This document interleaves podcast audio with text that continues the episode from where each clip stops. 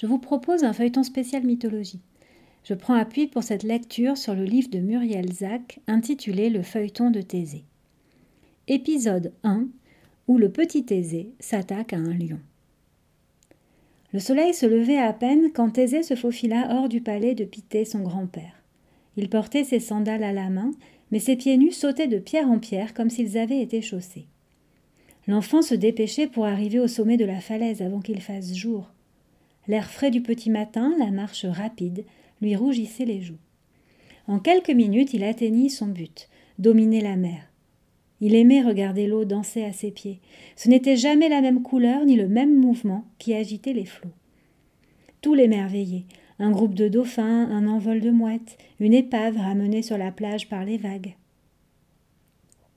Mais ce que Thésée venait ainsi guetter à l'aube, c'était autre chose. Il ne pouvait s'empêcher d'honorer ce rendez-vous avec la mer, comme si quelqu'un l'appelait ou comme si quelqu'un allait l'appeler.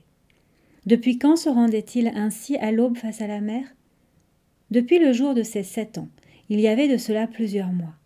Ce jour-là, il avait surpris une conversation dans les cuisines du palais.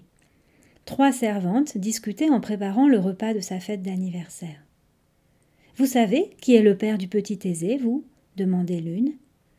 Thésée, qui n'avait jamais connu son père, caché sous la table, dressa l'oreille. Il paraît que c'est Égée, le roi de la ville d'Athènes, répondit une autre servante. Mais pas du tout, chuchota la troisième. On dit que ce serait Poséidon lui-même, le dieu des mers et des océans. En entendant cela, Thésée fut tellement surpris qu'il heurta bruyamment le pied de la table. Heureusement, un gros chat bondit au même moment sur un plat de poisson et détourna l'attention des servantes.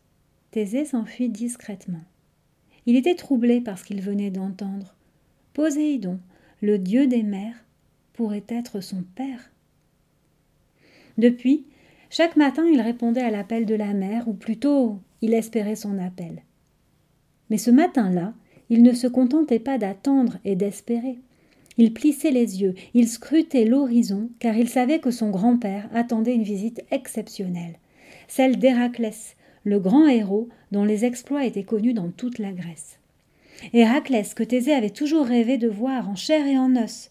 Aussi, dès qu'il aperçut la voile de son bateau pointée à l'horizon, Thésée se mit à crier. C'est lui. C'est mon cousin Héraclès. En oubliant toute discrétion, il dévala la falaise en courant pour aller annoncer la bonne nouvelle au palais. À son arrivée, une mauvaise surprise l'attendait.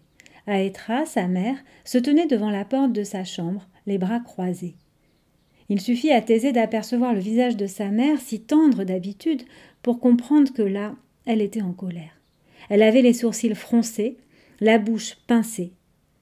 Où t'étais-tu enfui de si bon matin? Qui t'a donné l'autorisation de sortir ainsi, à l'aube? Tu m'as fait très peur se mit-elle à crier. Maman, bredouilla Thésée, j'étais impatient de rencontrer Héraclès. Tu étais impatient au point de me désobéir? Je t'ai interdit de sortir seul sans me demander la permission.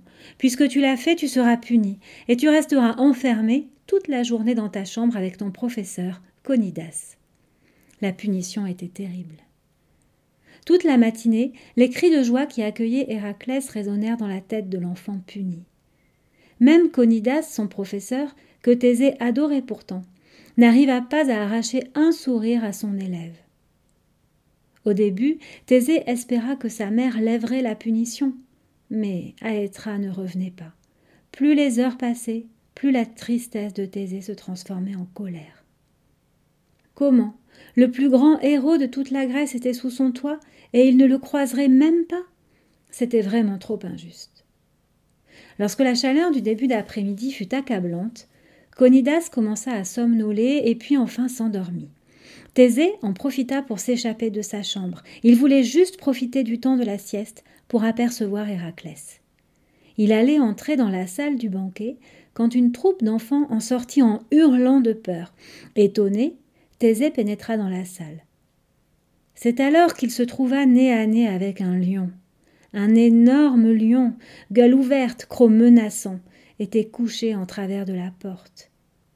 Jamais Thésée n'avait imaginé tête aussi énorme, dents aussi pointues. Il sentit ses jambes flageoler, mais il était brave. Je n'ai peut-être que sept ans, mais je vais leur montrer à tous qui est Thésée, pensa-t-il. Alors il s'empara d'une hache qui était fixée au mur et se rua en hurlant sur le lion. Le fauve allait-il dévorer Thésée? À suivre.